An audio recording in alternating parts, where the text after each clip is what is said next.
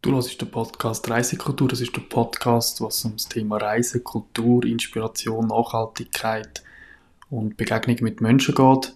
Schön hat dich deine Reise zu uns geführt und du kannst uns auch folgen auf Instagram oder Facebook und weitere Informationen findest du auch unter www.reisekultur.ch und wir freuen uns auch auf ein Mail für Anregungen oder auch Ideen für weitere Menschen, die wir könnten für den Podcast nehmen an info.reisekultur.ch. Mein Name ist Elias und ich nehme dich jetzt mit auf eine Reise, wo wir verschiedenen Menschen werden begegnen in der nächsten Podcast-Folge und ich wünsche dir ganz viel Spaß beim Zulassen.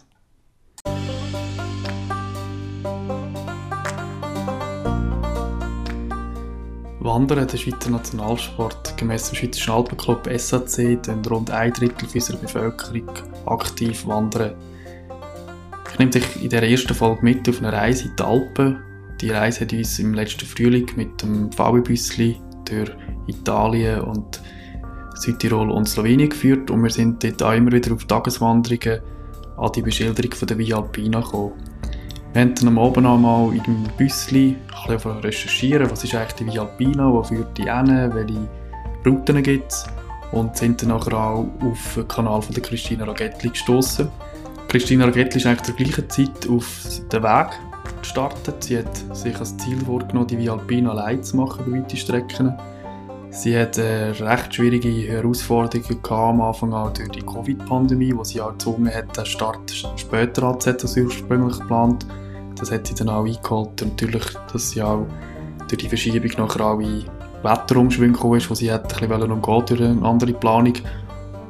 Und es ist sehr eindrücklich zu folgen, dass man nachher auch einen Einblick bekommt von einer Person, die das nachher macht und auch über Social Media die anderen teilhaben Ich habe mit Christina Kontakt aufgenommen und freue mich jetzt, euch die Geschichte von ihr und ihrem Weg auf dieser Via Alpina näher zu bringen und wünsche euch ganz viel Spaß beim Zuhören.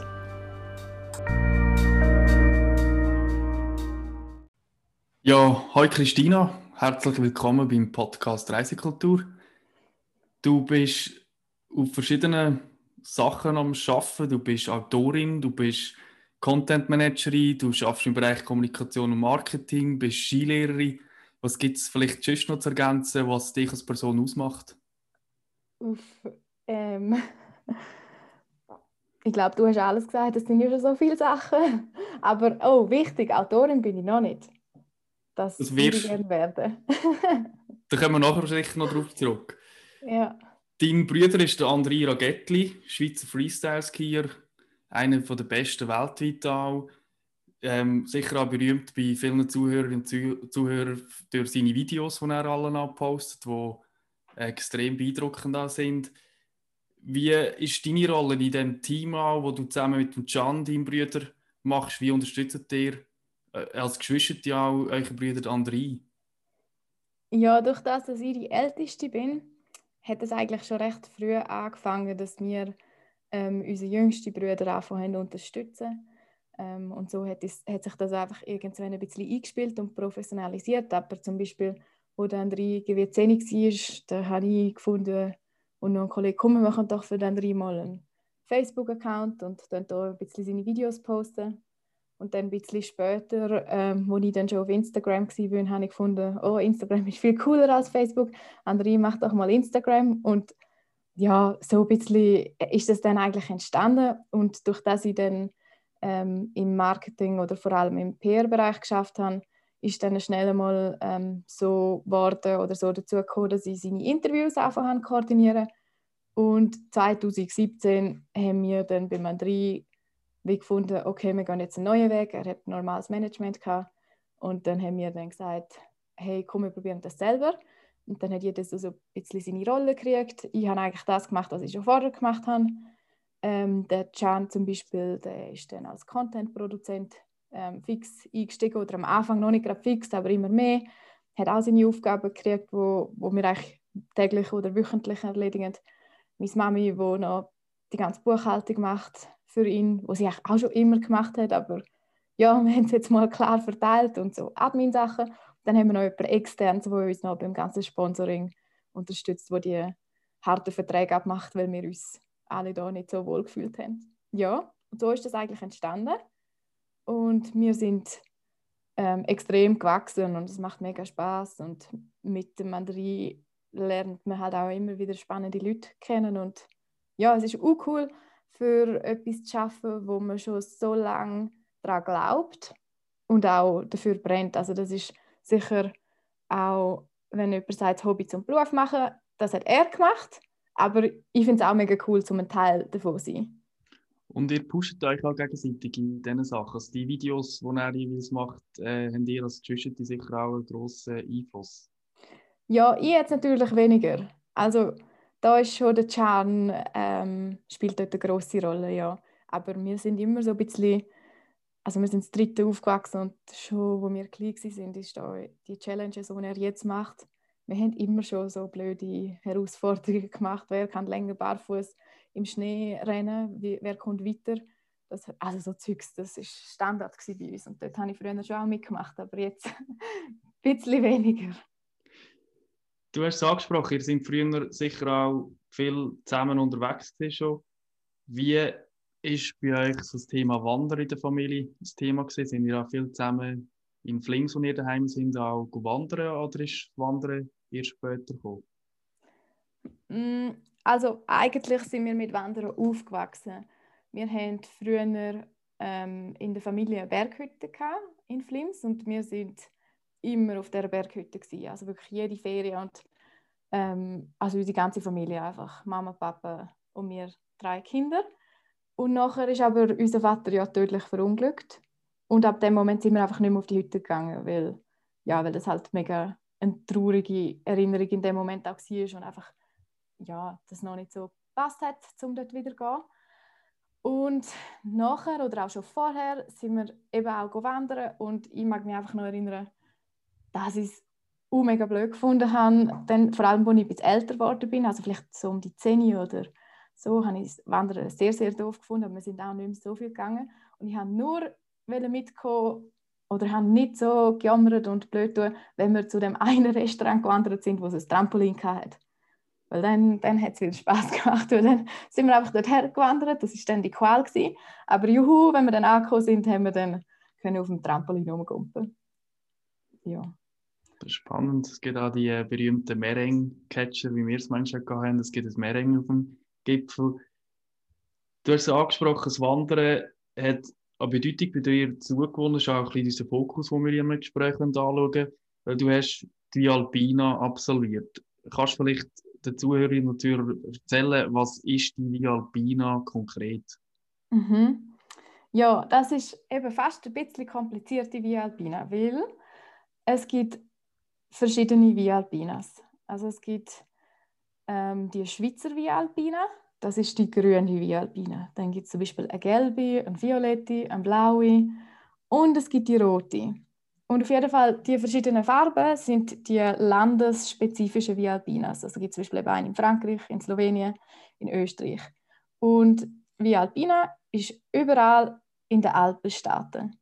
Das ist so kompliziert. Ich hoffe, das kommt noch jemand raus, wenn ich das so erkläre. Aber ja, die rote Via Alpina wiederum, die ist nicht nur in einem Land, sondern die geht durch alle acht Alpenstaaten. Also die verbindet alle acht Alpenländer und dann wanderst du von Meer zu Meer über den gesamten Alpenbogen, weil die Alpen sind ja so rund und, oder ja so ein Halbkreis eigentlich und so verbindet sich das. Aber was eben auch noch speziell ist, ähm, oft haben mir Leute auch gesagt in der Schweiz, ja, sie sagen auch auf der Via Alpina, gewesen, auf, auf der Schweizer Via Alpina, sie sagen den gleichen Weg gelaufen wie ich, aber komischerweise auch wenn, wenn ich durch die Schweiz gelaufen bin, auf der roten Strecke und nicht auf der grünen, sind das nicht mal die gleichen Wege Also es gibt auch zwei Via Alpinas durch die Schweiz. Okay, das ist Ist das verständlich? so weit. Und die Via Alpina, die ich jetzt gemacht habe, ist eben von Monaco nach Trieste. Und ähm, wir wandern durch acht Länder, wobei ich jedenfalls nur sechs gemacht habe, weil ich den obersten ähm, Teil bei Deutschland und Liechtenstein auslassen, weil ich wegen Corona viel zu Sport haben können starten, weil ja noch Ausgangssperre war, also einfach Lockdown.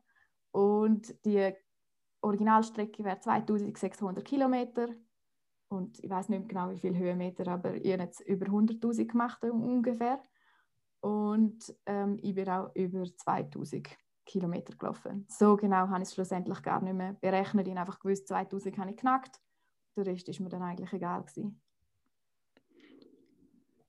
Reisekultur, das Leben ist eine Reise, Reise sich selber. Du hast dich auf eine Reise aufgemacht über die 2000 Kilometer. Ich habe es im Intro schon angetönt. Ähm, ich habe das auch verfolgt über die Social Media Kanäle, die du gemacht hast. Wie kann ich mir das auch vorstellen? Wie geht man so an ein Projekt an? Also wie hast du dich entschieden, ich laufe jetzt los, allein? Du bist über grosse Strecken allein unterwegs gewesen und mache die Via Alpina. Wie ist es dazu gekommen, dass du dich entschieden hast, das zu machen? Mm, angefangen hat sicher, dass ich irgendwann um die 20 herausgefunden habe, dass Wandern eben doch nicht so blöd ist. Man muss halt einfach coole Wanderungen machen. Und das muss ein bisschen ein Highlight beinhalten. Und für mich ist zum Beispiel das Highlight schon am Bergsee oder wenn es ein bisschen eine spannende Passage ist, wo es ein bisschen stotzig wird oder wie auch immer. Auf jeden Fall habe ich dann gemerkt, okay, Wandern ist cool und noch cooler finde ich es, wenn ich kann im Zelt so schlafen.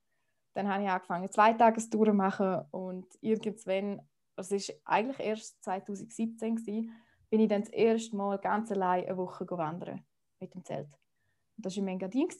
Ähm, mega coole Wanderung, der Bernina Trek. Also so ein bisschen Werbung an dieser Stelle, weil mich halt viele Leute fragen, wie sie ein bisschen das sollen anfangen und das ist ein guter Weg zum Starten, weil dort könnte man auch in die Hütten gehen aber man kann auch mit dem Zelt.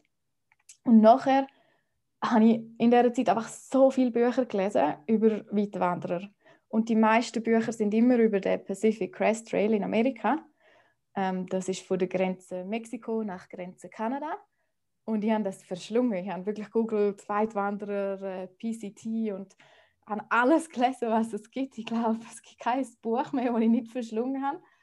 Ähm, und habe gewusst, okay, so etwas will ich auch machen unbedingt. Und habe dann gedacht, ja, der PCT ist da der gute Starterweg. Auch viele fangen mit dieser Weitwanderung an, wenn sie noch nie eine gemacht haben.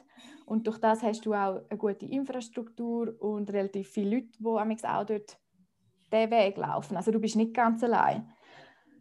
Und dann habe ich das so ein bisschen mehr verfolgt, bin dann an gewissen Forums beitreten, da gibt es auf Facebook so Gruppen dazu. Dann habe ich Leute kennengelernt aus der Region Graubünden, die das schon gemacht haben oder planen. Und haben dann einen riesen Fragenkatalog gehabt, wo ich alles gefragt habe, was für ein Rucksack, was für Schuhe, ähm, wie sie das machen mit dem aufs WC gehen. Und dann hat mir der erzählt, ja, du nimmst immer so ein Schüffel mit und tust es vergraben. Und alles, wirklich, alles habe ich durchgefragt, weil ich habe ja noch nicht viel Erfahrung hatte. Und dann wiederum ist es mit Arbeiten recht, also ist recht viel los gewesen und ich habe meinen Job auch gerne gehabt wodurch ich einfach gemerkt habe, ja, ich habe jetzt noch nicht Zeit und es ist auch noch nicht der richtige Zeitpunkt zum gehen, weil so eine Weitwanderung, die geht im Schnitt etwa ein halbes Jahr. Mhm. Also jetzt in so einer Weitwanderung. Der PCT muss etwa fünf Monate rechnen. Ich habe jetzt für die Vialpina vier Monate. Ähm, dann ist das so ein bisschen in den Hintergrund gerutscht und irgendwann habe ich beim Arbeiten gemerkt, dass es mir nicht mehr so gefällt und auch ein bisschen wie müde geworden bin. Also es war auch streng an mich und dann habe ich gemerkt, so, jetzt ist, glaube der richtige Zeitpunkt gekommen. Dann habe ich den Job gekündigt und habe dort schon gemerkt, nein, also der PCT, das wird es für mich nicht. Dort muss man durch die Wüste laufen. Und ich habe Wüste wirklich überhaupt gar nicht gern. Also Klapperschlangen und so.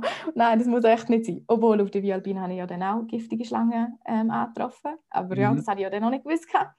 Ähm, ja, und dann habe ich jemanden aber kennt, einen Freund von meinem Bruder, vom Can, der hat die Via gemacht. Und ich habe den schon verfolgt und ich habe sonst noch nie etwas von der gehört. Ich habe niemanden kennt oder es gibt auch kein Buch dazu, nichts. Du findest mega wenig Informationen.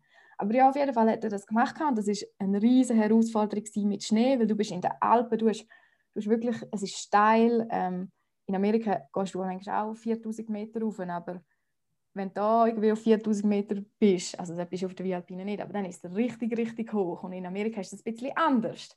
Auf jeden Fall ist mhm. es viel alpiner, die Via Alpina. Es hat auch ähm, im Verhältnis mehr Höhenmeter. Und deswegen habe ich lang, lang gedacht, ja, okay, vom Gefühl her wäre das die perfekte Wanderung für mich. Es würde mich so fest interessieren, um die zu machen, weil ich bin auch sehr, sehr heimatbezogen. Also ich wohne in Flims und ich bin ein riesengroßer Fan von Flims und Graubünden. Und ich bin nicht so einverstanden mit der Idee, um ins Flugzeug zu steigen, um dann auf Amerika zu wandern wenn eigentlich vor meiner Haustür das Paradies ist. Und du zeigst, es ist ein äh, riesiger Prozess auch gesehen, also bis die, ja, die Entscheidung mega. Das ja. ist sicher sehr spannend. Wenn du zurückschaust, jetzt in der Rückwärtsperspektive, was ist das Highlight gewesen? Du hast die Entscheidung gemacht, du bist losgelaufen, mhm. du hast viele Erlebnisse gehabt. Was ist das Highlight vielleicht gewesen, wenn du das so kannst zusammenfassen? Wow. Ähm, es, es ist so schwierig für ein Highlight etwas auszusuchen, weil es ist halt so viel passiert. Es ist fast ein bisschen schwierig, zum die, die Alpine allgemein in Wort fassen, wenn mich jemand fragt, ja, wie ist denn so?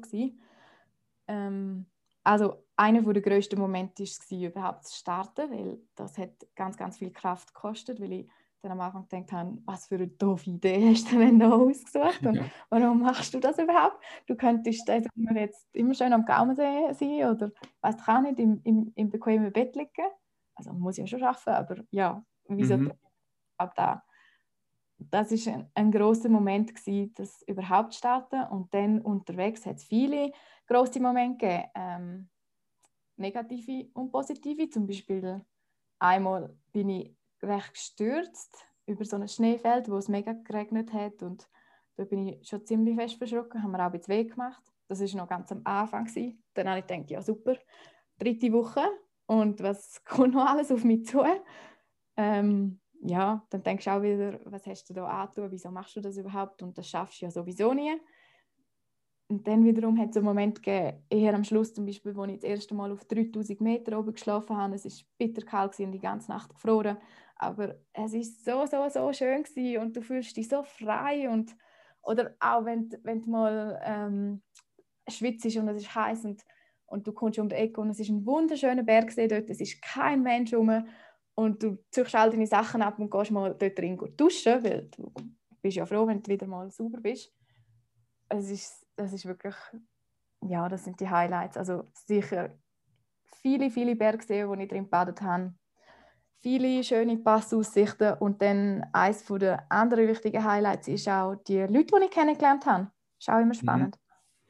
Du hast ähm, vielleicht vorhin auch angesprochen von schwierigen Umständen, also wo ich auch dich auf Social Media verfolgt habe, das ist mir schon noch geblieben. Du hast einige Momente auch gepostet, wo es dir nicht so gut gegangen ist wo es auch mental wahrscheinlich eine riesige Challenge war, bei Sturm und Regen noch irgendwie Zelt aufschlagen und alles ist nass und wir hatten nachher eben nicht die warme Dusche, wir hatten nachher nicht das warme Bett.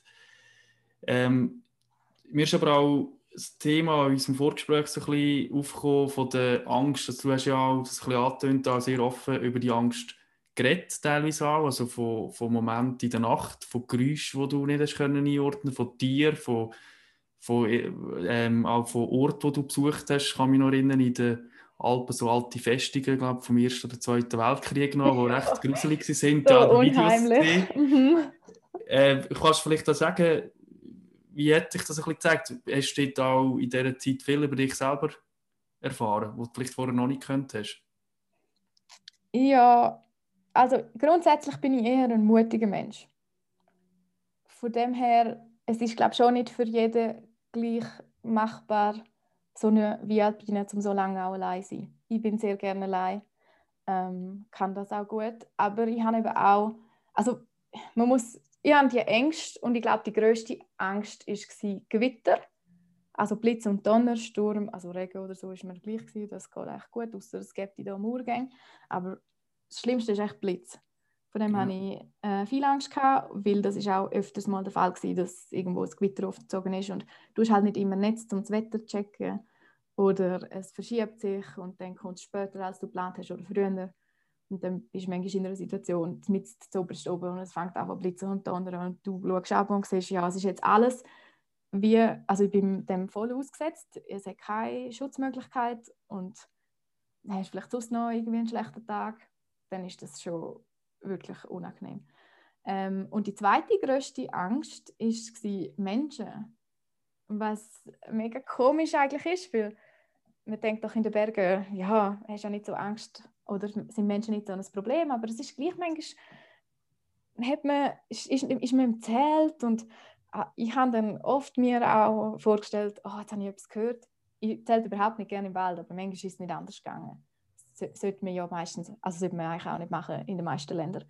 Aber dann hast du halt mal im Wald müssen zelten und dann hörst du etwas rascheln und dann ist es schon 10 und du siehst fast nichts mehr und du schaust wieder aus dem Zelt und du denkst, oh Gott, ist das jetzt der Kettensägenmörder? Ja. Ähm, das habe ich schon öfters gehabt. Aber dann hat mir mal irgendjemand, ich weiß nicht mehr, wer das war, gesagt, du musst dir das so vorstellen. Ich bin jetzt in meinem Einerzelt und der, der ja von außen kommt, so lange er mich nicht beobachtet hat, weiß er ja nicht, wer drin liegt. Und er würde sicher nie eine junge Frau, 1,60 groß mit blonden Haaren erwarten, dann eher so ein fitter, super starker Mann, der da am Wandern ist. Und dann habe ich einfach irgendwie die Regeln für mich gemacht, okay, das darf mich einfach niemand sehen. Dann denken sie, dann kommen sie doch eh nicht. Dann meinen sie, ich da so ein starker Mann, wo weiß ich auch nicht, wo mit ihnen könnte, wo es mit ihnen könnte aufnehmen. Und schlussendlich ist natürlich nie etwas in dieser Hinsicht passiert, aber ich habe eben mal als ich jünger war, auch ein bisschen schlechte Erfahrungen gemacht und bin mal überfallen worden in der Stadt. Und dann hast du halt einfach ein bisschen die Angst und die kannst du auch nicht abstellen und das ist auch nicht wirklich kontrollierbar. Da musst du einfach, ja, los ist halt das Hörbuch beim Einschlafen, wenn mal ein Abend ist, wo, wo es dich ein bisschen mehr stresst. Aber ich habe nicht immer Angst gehabt. Also nicht so, dass ich jetzt mich jede Nacht in diesen vier Monaten gequält hätte. Aber ja, Angst ist ein großes Thema und die ganze Via Alpina ist sicher mental oder vom Kopf viel, viel anspruchsvoller als körperlich, obwohl ich das eigentlich am Anfang anders erwartet hatte. Aber so rückblickend ist es mental viel, viel schwieriger gewesen. Ja, und ich denke aber Angst, wie du gesagt hast, also wer schon das mal gemacht hat, in einen Wald schlafen ohne Zelt oder mit Zelt, der ähm, gehört viele Sachen, die definitiv auch aus eigener Erfahrung ähm, recht eine äh, Herausforderung nachher werden. Wenn mhm. dann plötzlich Sachen auf einem zurennen, die dann wieder plötzlich mhm. verschwinden, wo man auch äh, creepy Sache ist. Wenn wir aber jetzt auch ein bisschen zurückschauen, also als Vorbereitung, du hast gesagt, du hast einen langen Prozess gemacht, zum Entscheiden, abwägen, wann ist der richtige Zeitpunkt, welche Tour machst du, es braucht sicher noch karibische Planung. Was würdest du vielleicht so sagen, was sind so die drei wichtigsten Punkte im Voraus, in der Vorbereitung so eine Langstreckenwanderung zu machen? Oder auch einfach, es muss ja nicht gerade vielleicht die ganze Via Alpina sein oder ein Teil davon. Was sind so vielleicht die drei wichtigsten Punkte? Ähm, ein wichtiger Punkt ist sicher Material. Vor allem, wenn man etwas länger geht. Wenn man jetzt zwei Tage geht, spielt es nicht so eine Rolle. Dann kann man auch mal ein bisschen zu viel mitnehmen und zu schwer, ähm, schweren Rucksack schleppen. Aber ja, sobald eine Woche unterwegs bist, spielt es schon eine große Rolle. Dann körperliche Fitness. Also man sollte jetzt nicht gerade total untrainiert gehen und auch ein also körperliche Fitness, aber auch ein bisschen Grundwissen über Berge haben, weil es ist nicht ganz ungefährlich. Also man sollte, also ich würde jetzt niemandem, der nie in den Bergen war und nie wandern, empfehlen, ja mach mal eine längere Wandertour, das tut dir mega gut seelisch. Da muss man auch bisschen langsam anfangen, weil sonst kommt man vielleicht in Situationen, wo man einfach merkt, dass man zu wenig Erfahrung hat und dann wird es vielleicht ein bisschen gefährlich. Und ein dritter Punkt, hm. ja, sich vielleicht einmal mit dem befassen, dass man dann allein ist. Das ist sicher auch eine große Challenge. Ist man dann überhaupt gerne allein? Das sollte man, glaube ich, wissen, bevor man losgeht. Und das kann man ja auch gut einmal austesten. Du hast ja gesagt vorhin, du hast viele Menschen natürlich auf dieser Reise getroffen. Sind nicht alle wie du allein unterwegs gesehen, aber kannst du vielleicht über die Menschen, was sind das für Menschen, die die Via Alpino machen, sei es allein oder in den Gruppen? Ähm, sind das einsame Nomaden, die Ruhe und Abgeschiedenheit suchen oder was sind das für Leute? Ja, ich habe insgesamt zwei Leute angetroffen in vier Monaten, die die Via Alpina gemacht haben. Ähm, einer davon war, als ich in der Woche 8 oder 9 war, der von der anderen Seite gestartet ist, in seiner dritten Woche. Ähm, der war ein Schweizer aus dem Wallis und der, der ist sicher ein taffer Einzel also Einzelgänger-Typ Also der ist gemerkt, der ist selbstständig, der schafft das. Der hat auch mega viel Gepäck dabei gehabt und denkt, Jesus, der schleppt dann schwer. Aber er hat das auch mögen. Bei mir ist es mehr darauf angekommen, dass ich da nicht zu viel mitnehme. Und dann, äh, mit dem habe ich nur kurz geredet, da habe ich nicht so ähm, intensiv Zeit gehabt, um mich darüber zu unterhalten. Aber einer hat mich ganz besonders beeindruckt und das ist der Hermann, der ist auch immer wieder in meinem Blog mal vorgekommen, wo ich mhm. davon erzählt habe. Das ist ein älterer Mann, der ist jetzt kurz, ich glaube, jetzt ist er sogar 70 Und auf jeden Fall, der hat Via Alpina in drei Sommer jetzt abgeschlossen. Also der hat ähm, jeden Sommer sich ein Drittel vorgenommen. Und der ist auch ohne Handy, ohne GPS, ohne hat er einfach eine Karte gehabt, aber die war uralt und nicht mehr aktuell. Und er hatte auch keinen Computer daheim, er hat sich nicht Sachen können aus dem Internet absuchen. Seine Schwester hat ihm mal etwas ausgedruckt, das über zehn Jahre alt war für einen Alpina-Plan. Okay. Und der hat mich extrem beeindruckt, beeindruckt weil er auch ohne Zelt war. Und dann hat er irgendeine so uralte Matte und irgendwie einen uralten Schlafsack. Und ja, den habe ich dann angetroffen und das war wirklich so, gewesen, wow, zwei verschiedene Welten. Ich so das teuerste Navigationsgerät mit ähm, extra Notruffunktion, falls irgendetwas wäre. und, und das Handy und der Powerbank und top ausgerüstet. Also fast ein bisschen übertrieben, aber in dem Sinne ist es mir halt einfach wohler mit dem und das ist ja auch wichtig. Auch für die, die daheim bleiben, dass sie ja. wissen, ähm, ja, sie wäre bestens ausgerüstet, um uns zu kontaktieren, wenn etwas wäre. Und er halt so, ja, er hat eigentlich die ganze Wanderung, glaube nie jemandem angeläutet. Ähm, es hat niemand gewusst, wo er ist. Er ist einfach total allein unterwegs und voll ein fester Einzelgänger. Und irgendwie war es aber auch so inspirierend gewesen, dass der, ich weiß nicht, es ist eine ganz andere Welt. Und ich habe einen Weg gefunden, wo möchte auch ein bisschen weniger am Handy sein. Man bist ja gleich am Wandern immer, wenn ich Netz habe, dann bin ich, juhu, jetzt kann ich mal wieder über etwas schreiben, weil du bist so viel allein oder vielleicht auch sogar mal telefonieren. Oder ja. dann habe ich am Blog geschrieben oder auf Social Media postet. Also ich hatte eigentlich einen recht hohen Handykonsum gehabt. Oder ja. vorbereitet am Abend im Zelt und nochmal angeschaut. Und er hat sicher viel mehr Zeit gehabt, um so ein bisschen für sich zu sein und so ein bisschen über alles nachzudenken. Ich bin irgendwie immer noch immer in einem Projekt und ein bisschen beschäftigt und das habe ich machen und dort.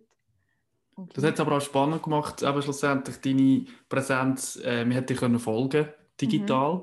Wie du auch gesagt hast, ist es schwierig, ist die Dokumentationen, Bücher zu finden über die Vialpina. Mhm. Und eben persönlich, als ich den Teil davon auch gelaufen bin, ganz kurze Abschnitte nur in diesen Ländern Österreich, Slowenien, mhm. dass ich äh, dann wie gemerkt habe, ah, okay, so geht es jetzt dann in den Bergen oben aus, wo du unterwegs bist.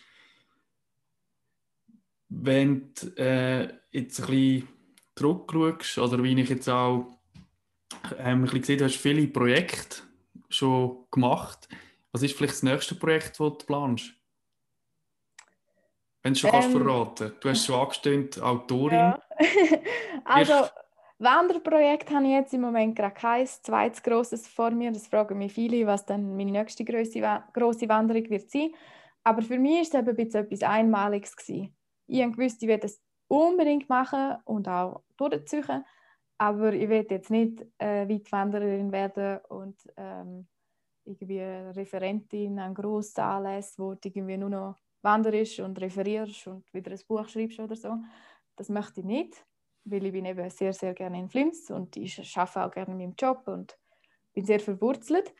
Aber jetzt, bevor ich schon auf die Alpina gegangen bin, habe ich mir überlegt, ob ich vielleicht etwas möchte darüber schreiben Und den Blog habe ich dann aufgesetzt und gestartet, um zu schauen, wie das Ganze ankommt.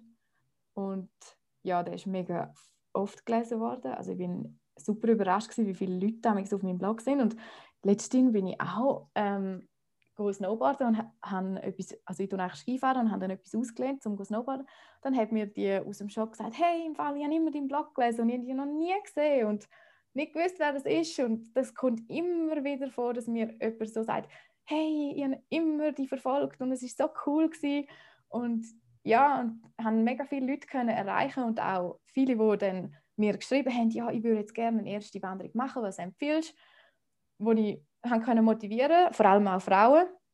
Und durch das habe ich dann gefunden, hey, okay, alles so gut angekommen, ich schreibe für mein Leben gern.